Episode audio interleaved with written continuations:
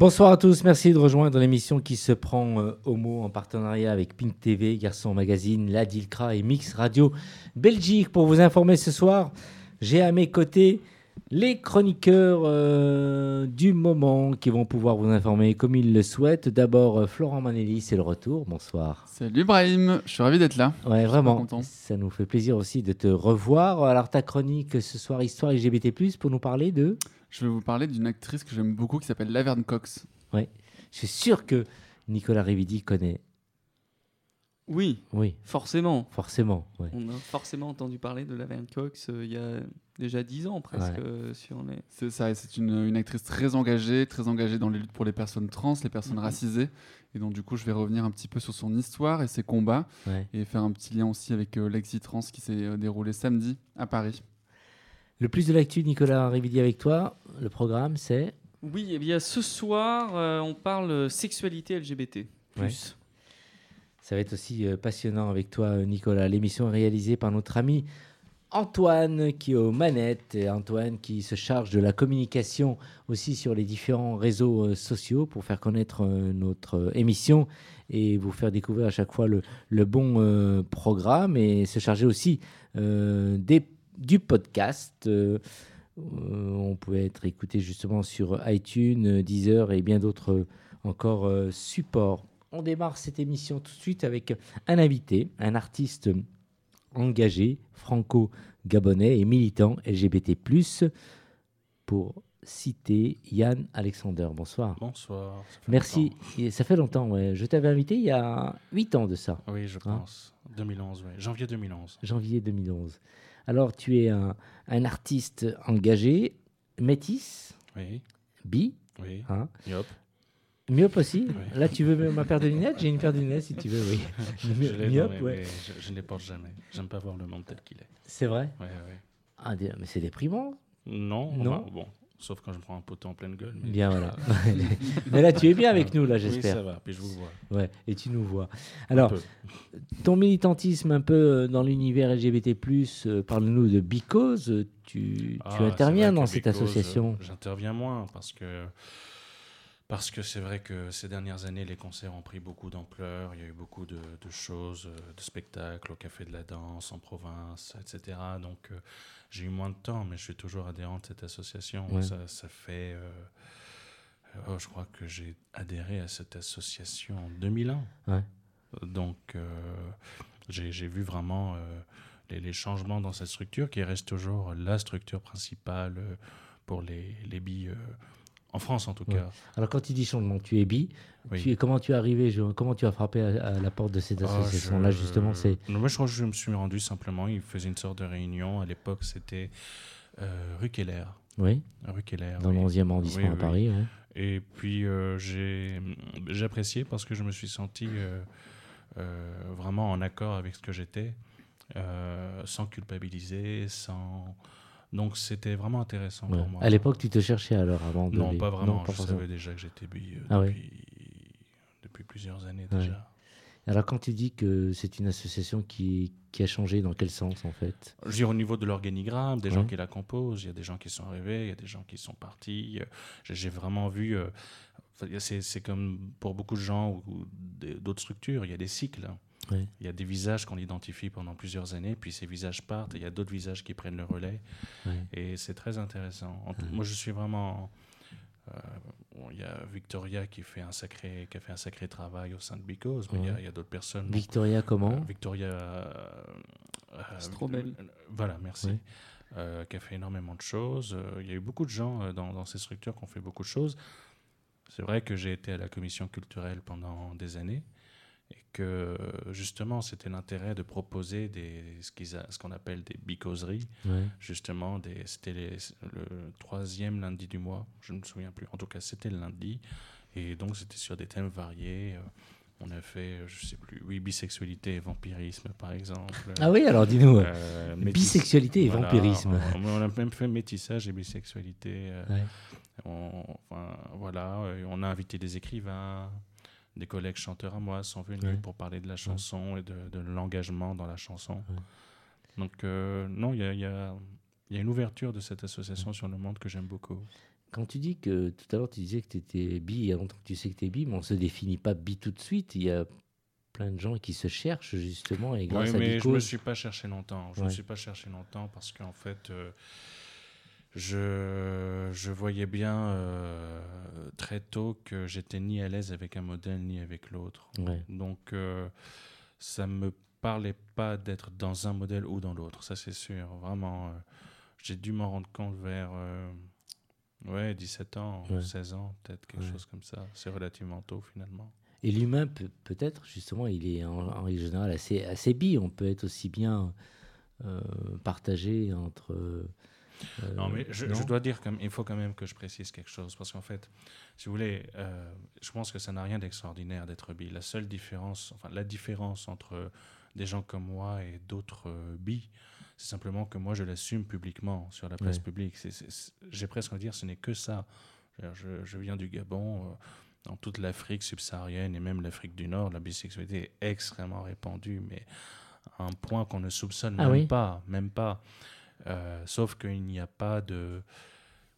Moi, j'en parle, c'est un choix. Et encore, je veux dire, j'en parle moins maintenant, mais c'est parce que j'ai moins l'occasion. Je suis content d'en parler dans cette émission-là.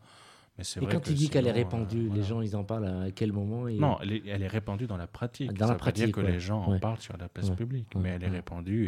Et, c'est ce qu'on appelle les fameux secrets de, de Polichinelle. Et c'est une forme d'hypocrisie euh, collective, mais qui a existé en France aussi dans les années 50, 60, euh, qui existe encore dans des villes de province, dans certaines banlieues. On voit Nicolas qui reconnaît tout à fait, oui.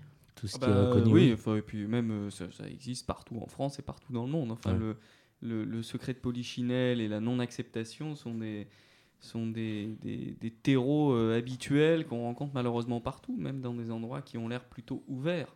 Donc, euh, et, et, spécialement par rapport à la bisexualité, en fait, c'est qui est beaucoup plus difficile à cerner pour tout un tas de gens que l'homosexualité pure et dure, entre guillemets, qui offre quelque part un modèle déjà connu. c'est La bisexualité les suscite énormément de questions et de questionnements pas forcément très agréables. Euh, non, non, c'est vrai que c'est assez malsain, euh, certaines questions, certains fantasmes, certaines conceptions du monde. Hein, euh, bon,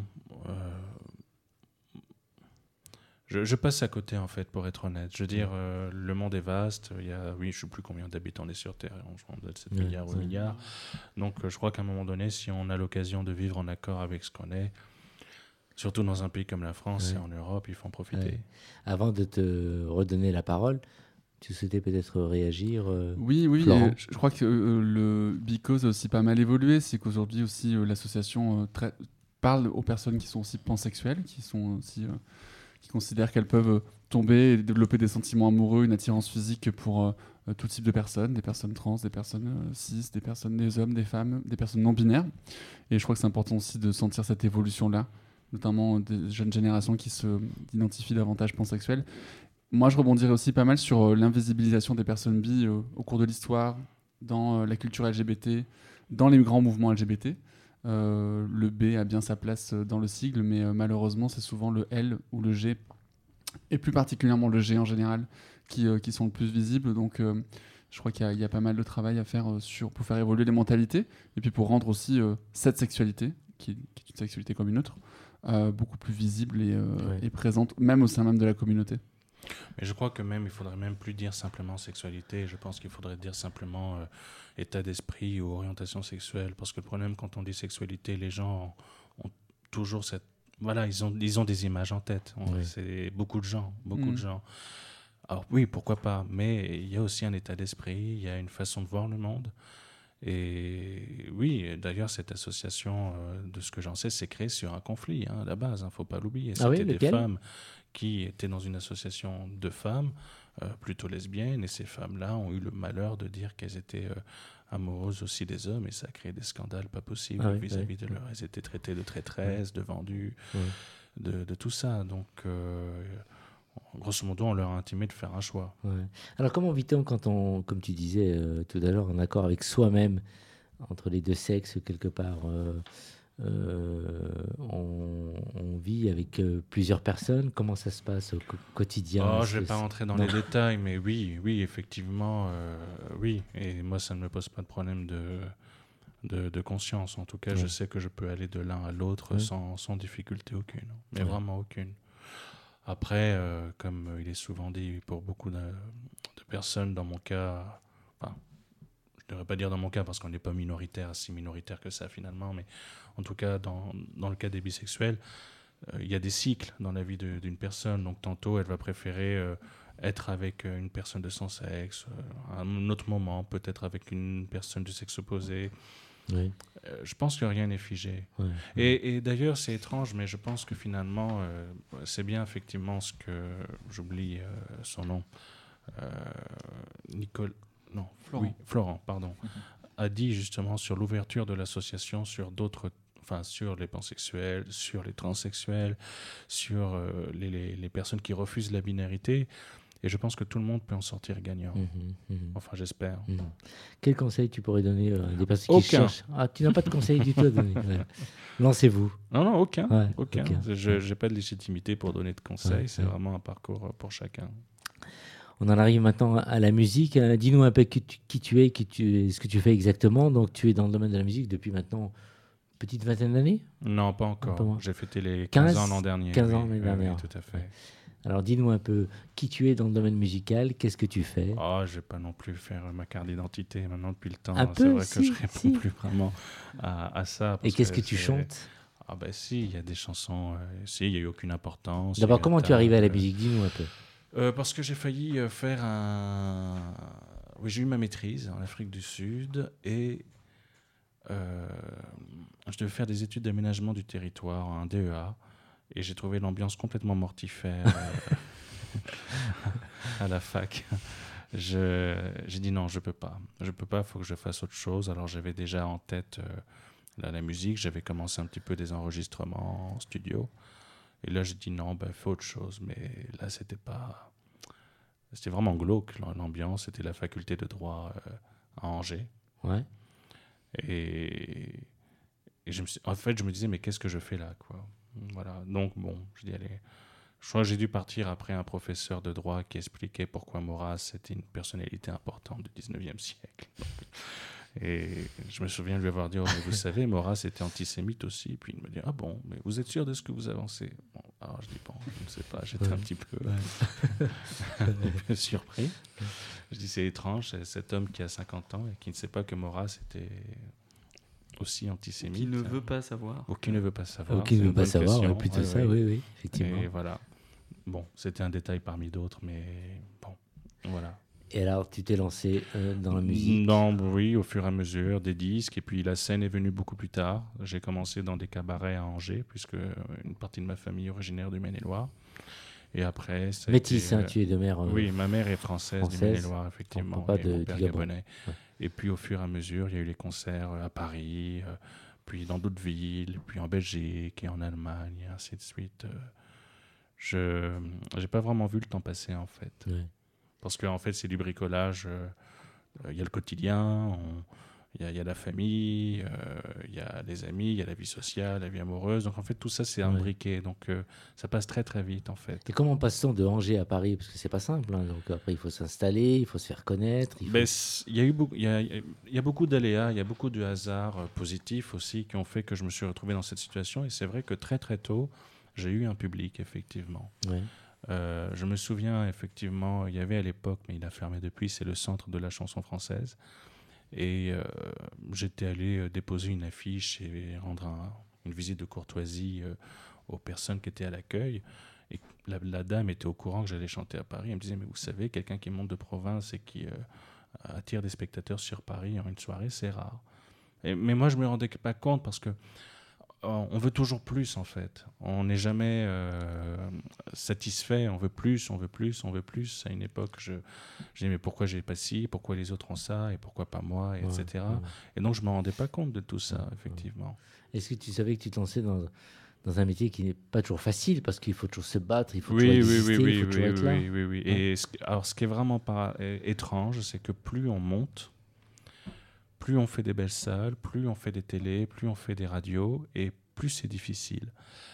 Parce que je crois qu'on arrive à un certain niveau où, en fait, euh, si vous voulez, moi, quand j'ai commencé, la plupart des gens qui ont commencé ne chantent plus. Ils sont passés à autre chose, ils ont fait d'autres choses. C'est trop difficile comme, euh, comme univers, mais c'est pas propre à la musique. Je pense que le monde agricole est très difficile, le monde un certain monde de l'entrepreneuriat est très difficile. Mais c'est vrai qu'il y a une violence dans le milieu artistique, que ce soit les artistes, les chanteurs ou les photographes ou les peintres. Euh, il y a une violence qu'on ne peut-être qu'on peut trouver ce type de violence dans le monde politique finalement. C'est mhm. peut-être ce qui se rapproche le plus. Et alors, euh, tu es auteur-compositeur. Euh, parle-nous un peu comment tu t'organises dans la vie, dans ton travail, tout ça, parce qu'il y a un temps où il faut créer, un temps où il faut se produire, et après comment on gagne sa vie, tout ça? Euh, j'ai une structure, euh, j'ai ma, ma, société, et puis j'ai un éditeur. Je travaille avec Jérôme Kosniam de la Lunine Publishing, que je salue au passage. Et euh, on travaille ensemble depuis des années. Donc en fait, c'est lui qui fait un travail de fond sur la, distribution de mes titres euh, en ligne. Euh, en streaming, il y a pas mal d'écoutes hein, me concernant. Ça, c'est une, chance. Je touche du bois. Il n'y en a pas, bon, tant pis. et puis pour les concerts, c'est pareil. Il faut une structure, il faut des interlocuteurs. Et j'ai de temps en temps des collaborateurs, collaboratrices externes qui interviennent, qui me secondent parce qu'on ne peut pas faire tout tout seul. Hein, ça, c'est sûr. Hein, c'est niette. Peut-être au début, mais là, maintenant, c'est plus possible. C'est strictement plus possible. Ton type de chanson, de musique, alors dis-nous, donc c'est de la chanson française Non, francophone, je dirais francophone, Oui. C'est ce que j'ai dit à Télé Sud récemment, donc on va rester sur francophone. Non, parce que la chanson française, c'est un peu restrictif comme terme. Moi, je suis né au Gabon, c'est un pays francophone. Euh, je me sens bien dans la francophonie. Et ce que je propose, c'est vraiment plutôt de la variété francophone ou de la chanson francophone. Euh, dès qu'on dit chanson à texte, tout de suite, les gens se font tout un tas d'idées. J'aime bien, hein, j'en écoute aussi, je suis très éclectique. Hein. j'aime beaucoup Anne Sylvestre, euh, j'aime beaucoup Pauline Julien. C'est des références pour moi, mais je peux aimer aussi. Euh, bah, en juin, je suis allé voir Mylène Farmer, et c'était très très beau. C'était un magnifique spectacle. voilà, j'ai pas vraiment de, de frontières au niveau des goûts. À part peut-être la country music et encore. Qui revient à la mode d'ailleurs, la country. Oui, oui, oui, tout oui à fait. effectivement. Grâce au père de Miley Cyrus. Entre autres, ouais, pas mal de, rappeurs qui ont remis la, country au goût du jour. Lil Nas. Oui. Ouais, avec Lil Nas qui est, qui est, un mec gay, noir, euh, aussi, qui porte pas mal de. Et qui a beaucoup d'humour. Ouais. Et moi, j'avais une petite question. Est-ce que tu sens que le métier a changé avec la digitalisation des titres avec euh, Tout a changé de façon très violente en moins de trois ans. Mm. Euh, que ce soit le, le, monde du spectacle vivant, que ce soit la digitalisation. On a vu, alors moi je me souviens notamment en 2017 lorsque j'ai participé à un spectacle pour la démocratie au Gabon euh, suite à un coup d'État du président Ali Bongo euh, en 2016. Donc il y a eu une grande soirée et j'étais invité, euh, donc j'étais parmi les têtes d'affiche. Et ce qui montre d'ailleurs une forme d'ouverture à peu près d'une partie de la diaspora africaine, je tiens à préciser, parce que des fois on met tout en vrac, les Africains tous homophobes. Je dis pas qu'ils sont euh, gay-friendly forcément, mais ils sont pas non plus aussi homophobes mhm. qu'on le croit. Et euh, on pensait, comme toujours, après chaque concert, l'équipe, le label, remercie et met des photos en ligne, fait la démarche euh, pour dire que cette soirée a eu lieu. Mais là, on n'a même pas eu besoin de le faire.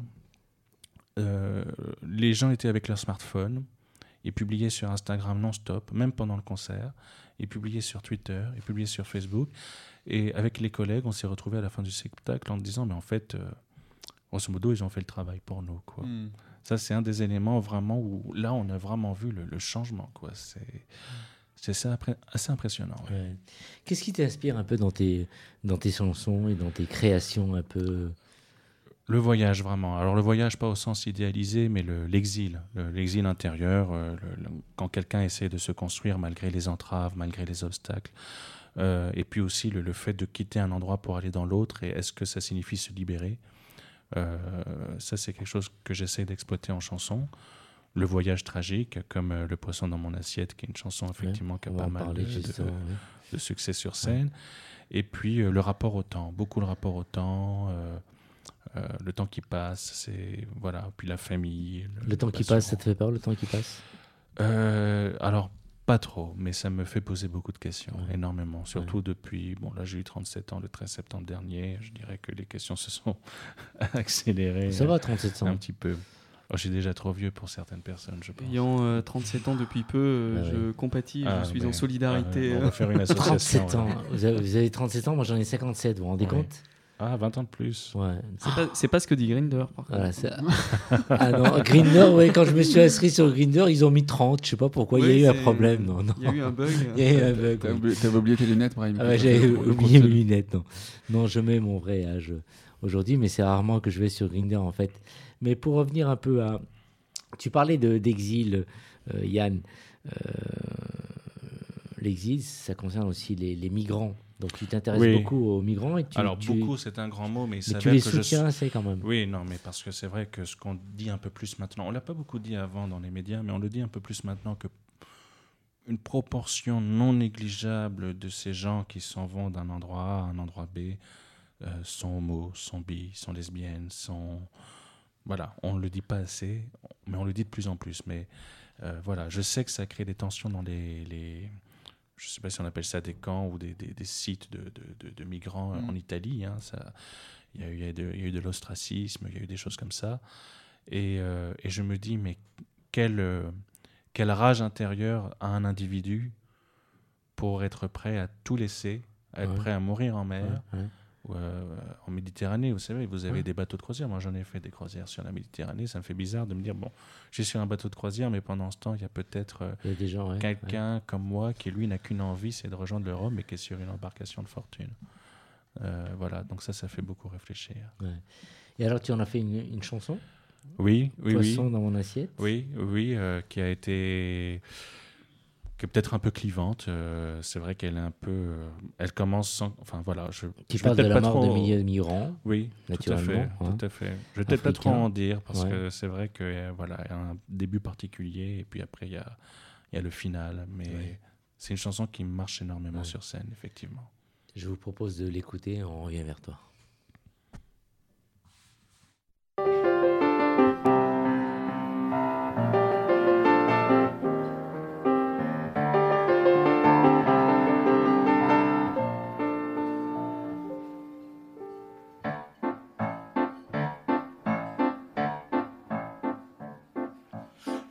Poisson dans mon assiette. Dans mon assiette, il y a un poisson. Il est beau, il est grand, il est beau, il est fort. Il y a un poisson dans mon assiette. Il y a un poisson dans mon assiette.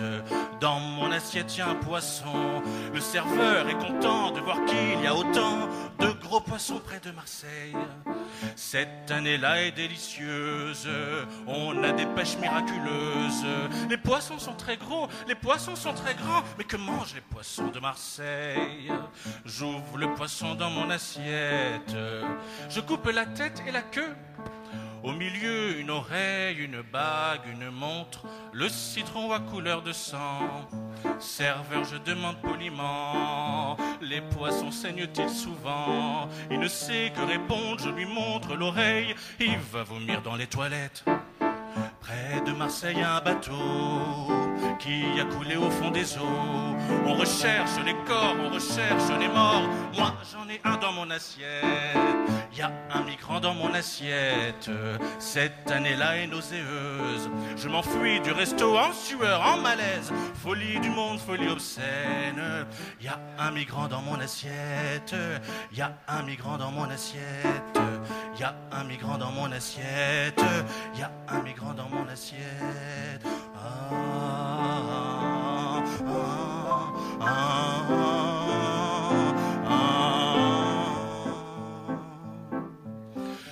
chanson désespérante, n'est-ce pas hein? Et après, on dit que les chanteurs de chansons francophones sont déprimants. Eh, eh c'est quand même pas ma faute si des gens ne savent pas nager. Hein. Serveur, quand vous aurez fini de vomir dans les toilettes, vous m'apporterez l'addition, s'il vous plaît. Oh, faites pas cette tête. Vous savez que depuis que le monde est monde, il y a toujours des gens qui font en sorte que les frontières soient indépassables.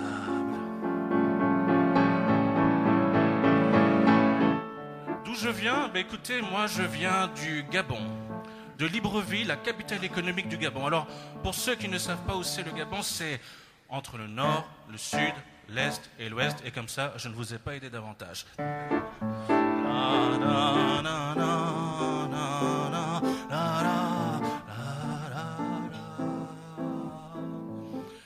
Vous me demandez à moi si j'ai fait 7240 km depuis Libreville jusqu'à Marseille en traversant le désert, les forêts, le désert et en passant par la mer. Et toi là là, faut pas plaisanter avec moi. Tu sais très bien que je n'ai pas une tête à marcher dans le désert. Non mais.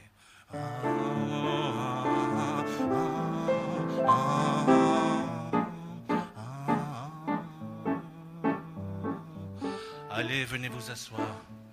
On va boire de la vodka. Vous trouvez que je suis nihiliste? Mais pas du tout. Simplement, je pense que quand on est bourré, c'est plus facile d'espérer. Voilà, c'est tout. Ah là là, ah, y a un migrant dans mon assiette. Y a un migrant dans mon assiette. Et avant de manger, on dit Bon appétit.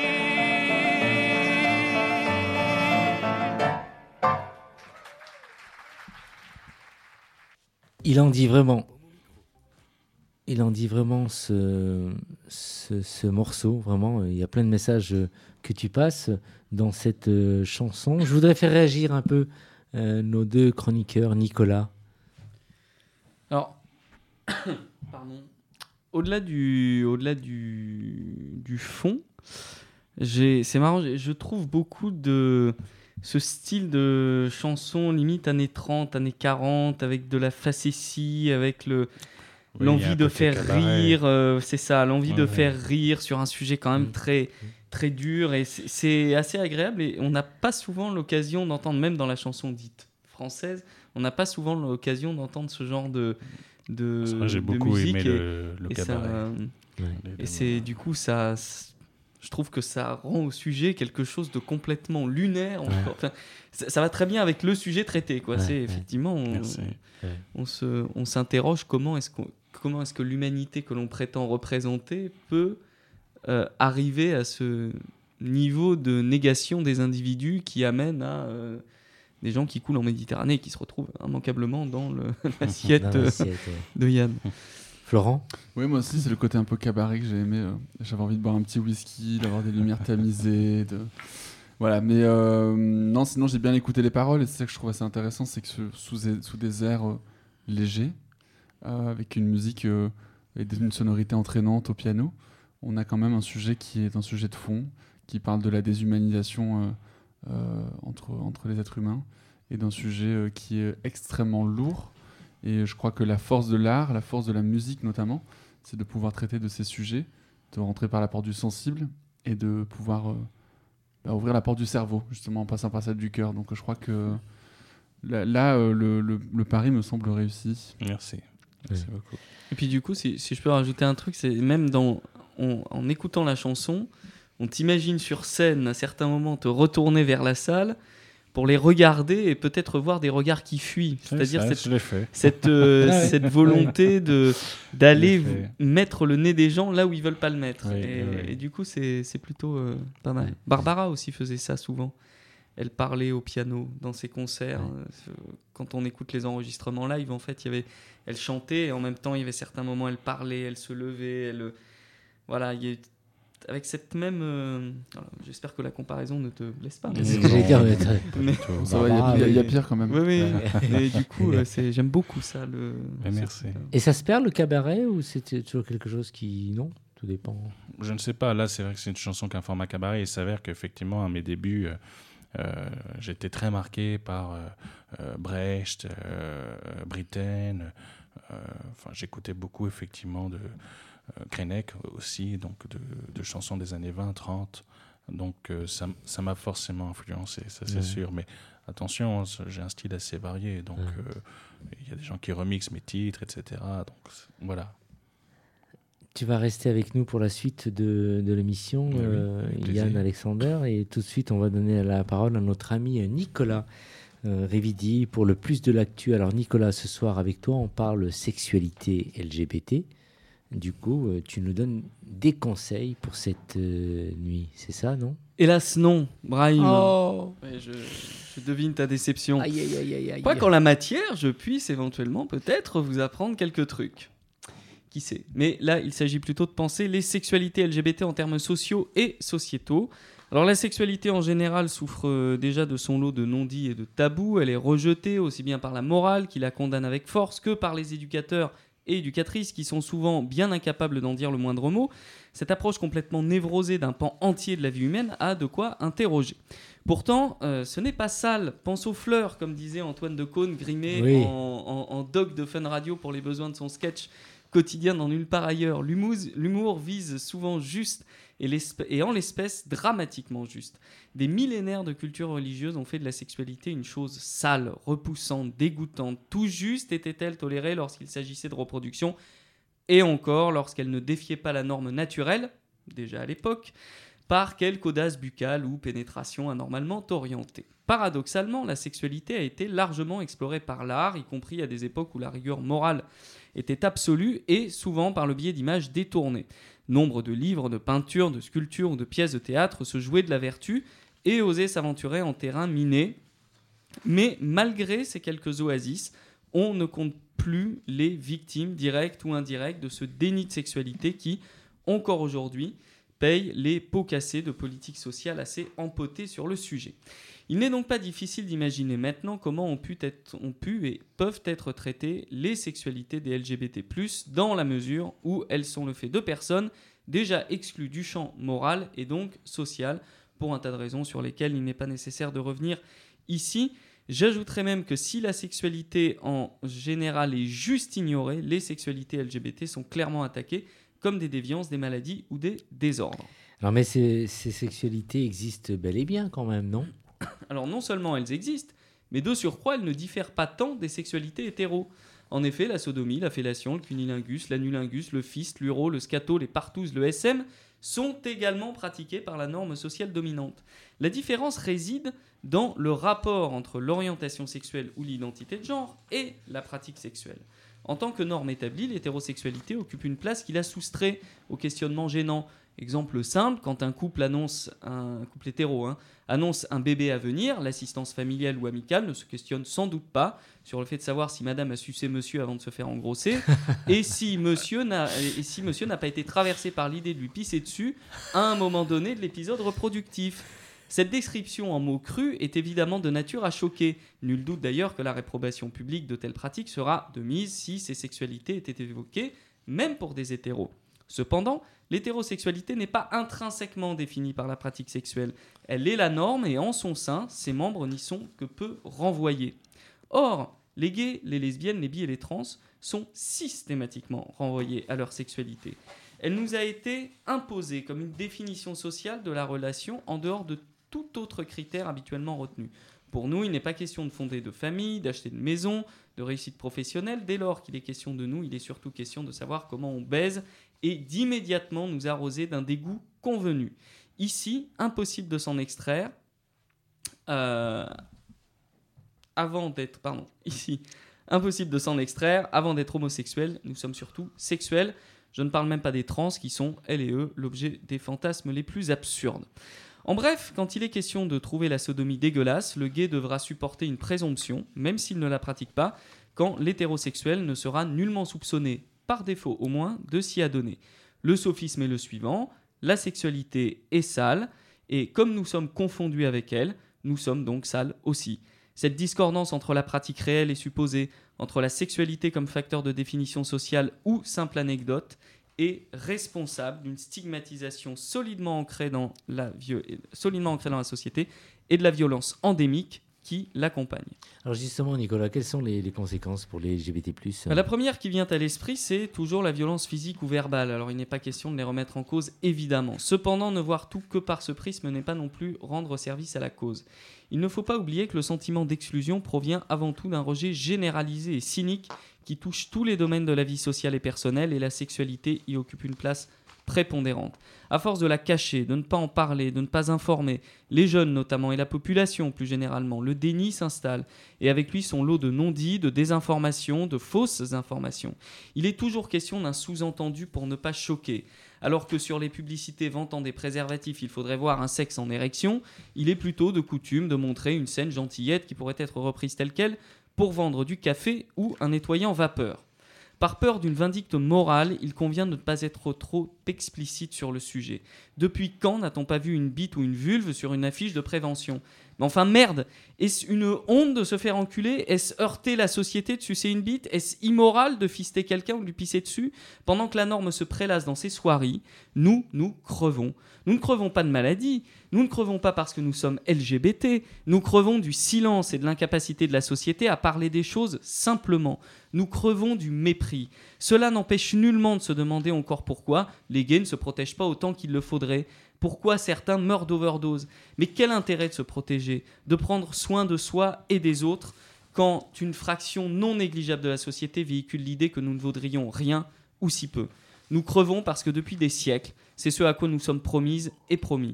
Comme il n'est plus possible, ici au moins, de nous livrer aux flammes des bûchers, des alternatives émergent, et parmi elles la négation de ce que nous sommes. C'est moins visible, mais le résultat est le même. Et le plus de l'actu, Nicolas? Bien, le plus de l'actu est court ce soir. À force de lutte, nous avons réussi à sortir du placard, mais nos sexualités y sont restées. Pour cela, choquons les emmerdeurs et emmerdeuses. Il en va de nos vies. Demandons à voir des mecs qui s'enculent et des meufs qui se lèchent, et pourquoi pas ensemble, et des trans qui baisent dans les prochaines campagnes de prévention.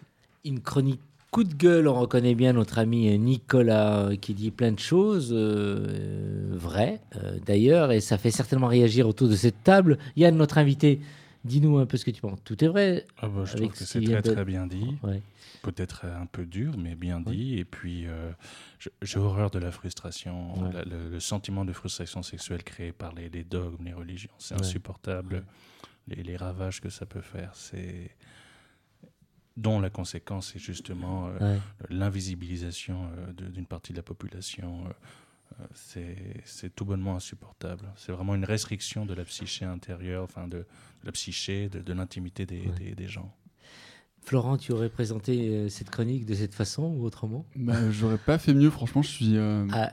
trouvé ça fort, c'est presque du théâtre. Mais non, non, je, suis, je peux être que d'accord avec le sujet et je trouve que pour le coup, tu l'as hyper bien traité il y a la négation du regard des autres et en fait finalement euh, euh, ce poids du regard sur euh, nos pratiques sexuelles. Et si tant est qu'on en est parce qu'il y a des personnes qui sont aussi asexuelles et qui c'est complètement ok. Mhm. et qui sont jugées aussi. Et qui, sont, aussi, jugées ouais, c'est ça en fait. complètement. Et il y a aussi le regard qu'on se porte à soi-même qui finalement découle de ce regard là et, et, je trouve que le parallèle avec les, les, prises de drogue qui sont vachement plus nombreuses dans certaines soirées euh, gays notamment euh, sont hyper alarmantes et, peuvent être expliquées aussi par, euh, par, par cette violence qu'on peut recevoir quand on parle de notre orientation sexuelle, identité de genre, et que finalement on nous renvoie quelque chose de sale et de, dégradant. Merci Nicolas pour cette chronique, toujours aussi forte, aussi intéressante. On apprend à te connaître comme ça. oui, oui, oui. Non, mais en fait, c'est, mais tu vois, et c'est, ça. J'ai pas de. j'ai déjà fait des plans euros, euh, je me suis déjà fait enculer, euh, j'ai fait des choses voilà, dans ma vie dont je n'ai pas à rougir et elles ne font pas de moi quelqu'un de moins bon ou de meilleur par ailleurs. C'est, voilà, c'est, c'est ainsi. Et il n'y a pas de. Voilà, je pense qu'il faut se détacher de ça. Et, moi, je suis assez euh, effrayé de voir ce moralisme ambiant. D'ailleurs, sur un sujet complètement différent mais qui est connexe, regarde le défoulement de haine qu'il y a eu suite à la publicité, euh, dernière publicité de Always ou Tampax ou je ne sais quoi, où mm. on voyait des vues. Mm. Enfin, je, veux dire, le truc se met dessus ou dedans. Donc, à un moment, on va arrêter de se voiler la face. C'est comme le liquide bleu dans les pubs de serviettes, enfin. Non, c'est rouge. Les règles, c'est rouge. C'est pas dramatique que ce soit rouge. C'est juste comme ça. Donc, il faut, arrêter de se foutre de la gueule du monde et, pour éviter de, heurter euh, euh, trois bigotes euh, ou trois bigots qui, se promènent, se, s'enfermer dans un truc. Merci Nicolas. Alors justement, le morceau choisi pour la deuxième pause musicale de, de cette émission, c'est Bisous tendre, thérapie taxi.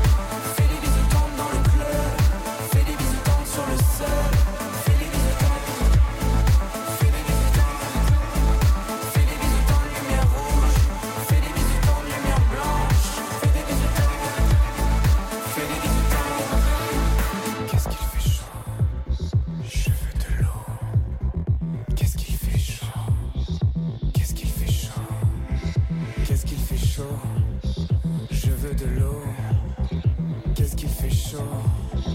Qu'est-ce qu'il fait chaud? Qu'est-ce qu'il fait chaud? Je veux de l'eau.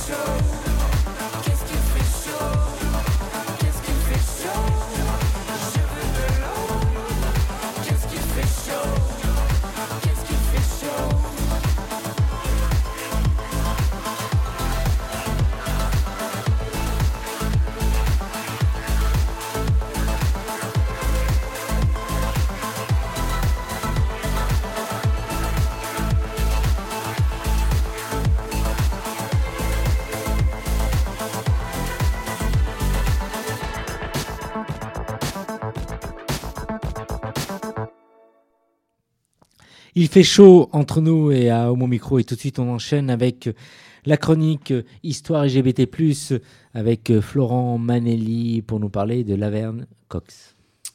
Merci Brahim, merci. Sans transition, je vais vous parler d'une figure que j'aime beaucoup, euh, qui est l'actrice Laverne Cox. Je vais commencer par une citation d'elle qui dit ⁇ Je n'ai jamais pu et je n'ai jamais voulu faire oublier que je suis transgenre. C'est ce que je suis, et si je ne veux pas devenir folle, je dois le revendiquer, en être fière. Première femme transgenre nommée aux Emmy Awards, mais aussi à faire la couverture du Time en 2014, Laverne Cox est une icône. Féministe et activiste engagée en faveur des droits des personnes trans, elle est aussi actrice, animatrice et productrice. Après quelques années de danse, quand elle était beaucoup plus jeune, elle découvre à la télévision l'actrice transgenre Candice Kane, qui était la première femme trans à avoir un rôle récurrent dans une série à succès, ce qui est extrêmement rare et important de le souligner. Pour elle, c'est un tournant, et elle décide euh, à ce moment-là de devenir actrice. Après plusieurs petits boulots, des apparitions dans des projets étudiants, des séries américaines, elle s'essaye à la présentation et la production d'une émission de télé qui est sortie il y a quelques années, qui s'appelait Transform Me, une émission de relooking animée par trois femmes transgenres qui comptera huit épisodes à la télévision américaine. En 2013, elle interprète le rôle qui changera sa vie, celui de Sophia Bursett, coiffeuse transgenre dans la série Netflix multi-récompensée Orange is the New Black.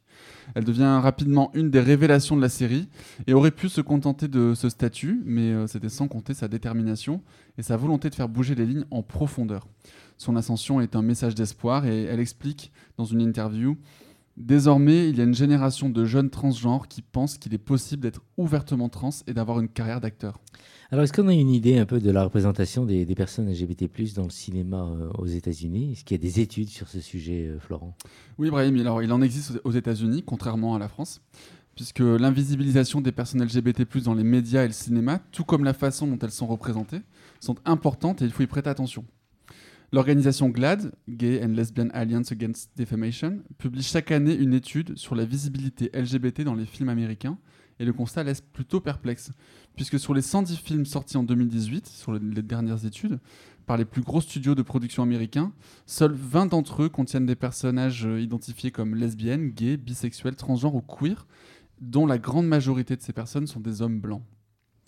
Bien loin de vouloir jouer les porte-parole d'une communauté trans encore trop peu visible aujourd'hui, Laverne Cox est néanmoins consciente de la tribune qui lui est donnée. Transgenre, afro-américaine, elle fait partie d'une frange de la population bien plus exposée aux agressions, violences et meurtres. Aux États-Unis, je le rappelle, entre 2017 et 2018, 85% des femmes trans assassinées étaient des personnes noires ou amérindiennes, selon un rapport de l'association Transgender Europe, donc le TGEU. Et depuis le début de l'année 2019, 19 femmes trans ont été tuées aux États-Unis, dont la plupart sont des femmes transracisées, selon l'association LGBT, Human Rights Campaign. Alors, est-ce qu'elle est qu'elle prend position sur des sujets, par exemple, précis euh, dans le milieu du cinéma, par exemple, euh, Florent? Bien sûr, euh, Laverne Cox a pris position contre la pratique courante à Hollywood de confier des rôles de personnes trans à des acteurs cisgenres et explique, très justement, lorsque les personnes transgenres voient des personnes cisgenres qui nous jouent encore et encore, cela renforce l'idée que les femmes trans ne sont pas vraiment des femmes, et que les hommes trans ne sont pas vraiment des hommes, et que les personnes non binaires n'existent pas. Elle n'hésite pas non plus, euh, n'hésite pas non plus à critiquer ouvertement la politique de Donald Trump à l'égard des personnes LGBT, donc au sujet du transban par exemple, et dénonce le mégenrage, qui est euh, l'utilisation d'un pronom, d'un autre terme, du mauvais genre à propos d'une personne, qui est très répandu dans les médias euh, et certaines institutions d'État, comme la police par exemple. Aujourd'hui, elle parcourt les États-Unis pour euh, sensibiliser aux questions LGBT. Elle a aussi pas mal de projets dans le cinéma, les médias, et on la voit dans certains clips par exemple. Et elle lutte contre les discriminations. Alors que s'est tenue la marche de l'exitrans à Paris ce samedi, pour les personnes transgenres et intersexes, il est enfin temps que les LGB embrassent et accueillent réellement et dans les faits le T de notre sigle, tant les stigmatisations, discriminations et violences à leur égard sont présentes aujourd'hui. Et puis, nous l'oublions peut-être, mais en jetant un coup d'œil dans notre histoire, c'est un petit peu le sujet de ma chronique, on regarde que nous devons beaucoup aux personnes trans dans l'avancée de nos droits et de nos luttes. Très juste. Merci euh, Florent. Est-ce que Yann, tu connaissais la Van Cox? Oui, oui. de toute façon, j'ai une admiration sans borne hein, pour les gens qui n'ont pas peur. Euh, qui, qui, ont sûrement peur, mais qui ne veulent pas céder à la peur. Donc, euh, non, non. En, France, on a Pascal Orbi, à un moment donné, qui a eu un parcours. je ne sais juste. pas trop ce qu'elle devient, mais euh, voilà, on a eu l'occasion de jouer ensemble dans un moyen métrage. Nicolas? Ah bah, de toute façon, on ne peut être que d'accord avec l'importance d'avoir des personnalités comme elle et, ça souligne aussi l'importance plus globale, plus globale que peuvent avoir les rôles modèles, c'est-à-dire ces personnalités qui servent aussi de, de, guide d'une certaine manière pour dire à plein de jeunes, vous pouvez le faire. vous, pouvez être, euh, vous pouvez être acteur, vous pouvez réussir, vous pouvez qui que vous soyez, d'où que vous veniez vous avez la possibilité de faire ça. Il n'y a pas de barrière. Voilà. Et, et, du coup, c'est plutôt inspirant et enthousiasmant. Merci Florent pour euh, cette chronique euh, très riche et, intéressante. Et alors, qu'est-ce que tu nous proposes comme morceau pour enchaîner? Justement, un de ces projets, ça a été de jouer dans une adaptation télévisée de The, Rocky Horror Picture Show. Et donc la musique qu'on va écouter, c'est Sweet, Sweet Transvestite.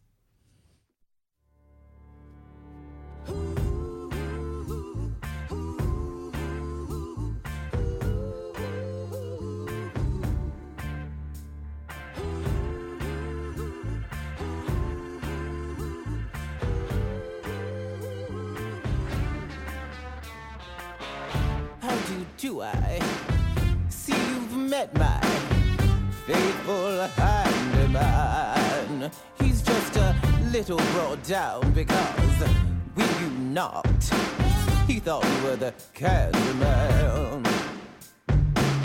Don't get strung out by the way I look. Don't judge a book by its cover. I'm not much of a man by the light of day, but by night I'm one hell of a lover. I'm just a sweet transvestite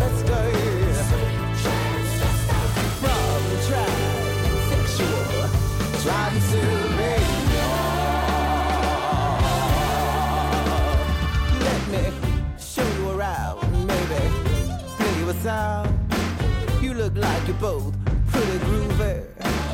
Or if you want something visual that's not too abysmal, we could take in an old Reeves movie. I'm glad we caught you at home. Could we use your phone? We're both in, in a bit of a hurry. So we'll just say where we are and then go back to the car. We don't want to be any worse. You got caught with a blight. Well, how about that. Now, babies, don't you panic. By the light of the night, it'll all seem alright. I look at you, a satanic mechanic. I'm just a sweet transvestite. Sweet transvestite. From transsexual Transylvania. Won't you stay for the night? or maybe a bite. I'd show you my favorite obsession. I've been making a man with blonde hair and a tan, and he's good for relieving my I'm just a sweet transvestite. Transvestite.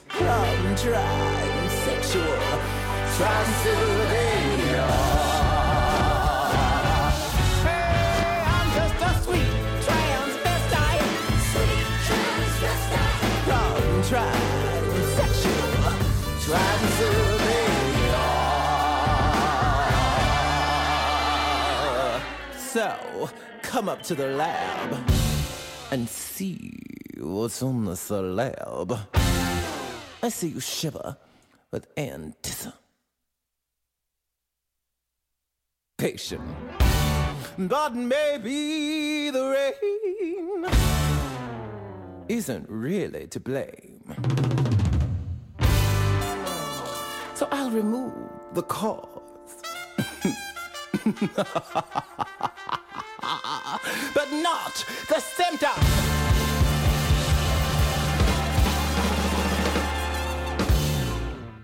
Merci pour cette programmation musicale, Antoine, qui réalise euh, au micro en partenariat avec PIN TV, Garçon Magazine, La Dilcra et Mix Radio Belgique. Je suis toujours avec euh, Florent, que vous venez d'entendre, Nicolas Rividi et notre invité, Yann Alexander. Ton actualité avant de passer à ton coup de cœur oh, libre. On va faire les prolongations euh, du spectacle du Gabon à la Russie avec ma collègue russe Véronika Bolitcheva. Il y a beaucoup de réservations, ça monte très vite. C'est le 8, le 9 et le 10 novembre, effectivement, au Théâtre du Gouvernail. Et après, on va à présenter. Oui, à Paris, Paris 19. Euh, je conseille vraiment de réserver parce que cette semaine, il y a vraiment eu un pic. Et... Comment fait-on pour réserver? Oh, ben, Par téléphone, il y a toutes les infos sur Internet, sur Billet Réduc. Et c'est vrai que la première, le 16 mai, ça avait été un gros succès. Et après, on va présenter cette pièce à Nantes, à Rouen, à Bruxelles, etc. etc. Voilà. Et ton coup de cœur livre, alors, quelqu'un qu'on connaît bien ici? Oui, oui, oui, que j'aime beaucoup, c'est Valérie Beau. Et c'est son roman possible. Je, trouve que c'est très difficile justement d'écrire sur la bisexualité sans frôler la démagogie, sans frôler la victimisation. Et en fait, euh, en fait possible, c'est l'histoire d'une femme qui s'émancipe en fait, mais qui s'émancipe jusqu'au bout. Alors oui, certes, ça finit. Alors ce que j'aime beaucoup dans ce roman, ça finit à Venise, qui est une ville que je déteste au passage. Ah elle, a, failli me faire aimer Venise, mais je, ne supporte pas cette ville. Ah, Antoine est allé récemment avec son amoureux pour son anniversaire. Hein. Ah Donc il adorait, je crois. Mais elle a presque réussi à me faire aimer sa façon de voir Venise.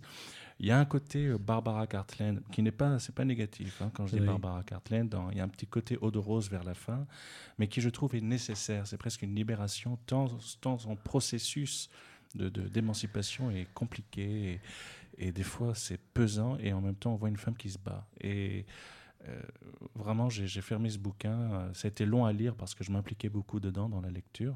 forcément, je me sentais concerné pleinement. Et je réfléchissais de longs moments en pensant à ma vie également.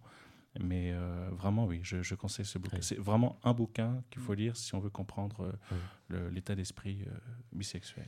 Merci, euh, Yann, et, à, très vite. Euh, j'espère on va finir euh, avec un hommage pour rendre hommage à un, grand militant. Oui, oui, puisque Dominique Jancien, qui était militant à Podium et à l'inter-LGBT et plus généralement sur les questions LGBT, nous a quittés il y a quelques jours. il sera inhumé demain. Et je voulais profiter de l'antenne pour lui rendre un hommage mérité. Parce que c'est quelqu'un qui nous a beaucoup aidé, qui n'a pas compté son temps, qui l'a fait discrètement. Voilà, on s'est on parlait pas, il faisait pas beaucoup parler, mais il était très efficace et il répondait toujours présent quand on avait besoin de lui. C'était une personne très appréciable. Merci, merci en tout cas pour cet hommage, euh, même autour de cette table. Personne ne compte son temps. Merci d'avoir répondu à l'invitation et à très vite, Yann. Merci. Nicolas, merci Florent. Merci. Ravi toujours de te revoir euh, parmi nous et à très bientôt. Et merci à notre ami Antoine qui réalise l'émission. Rendez-vous avec lui sur les réseaux sociaux pour communiquer. Et à lundi prochain pour une nouvelle émission. On vous embrasse.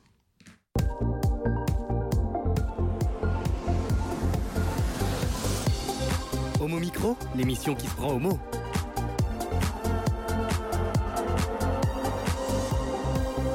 Homo Micro avec Brahim Balk.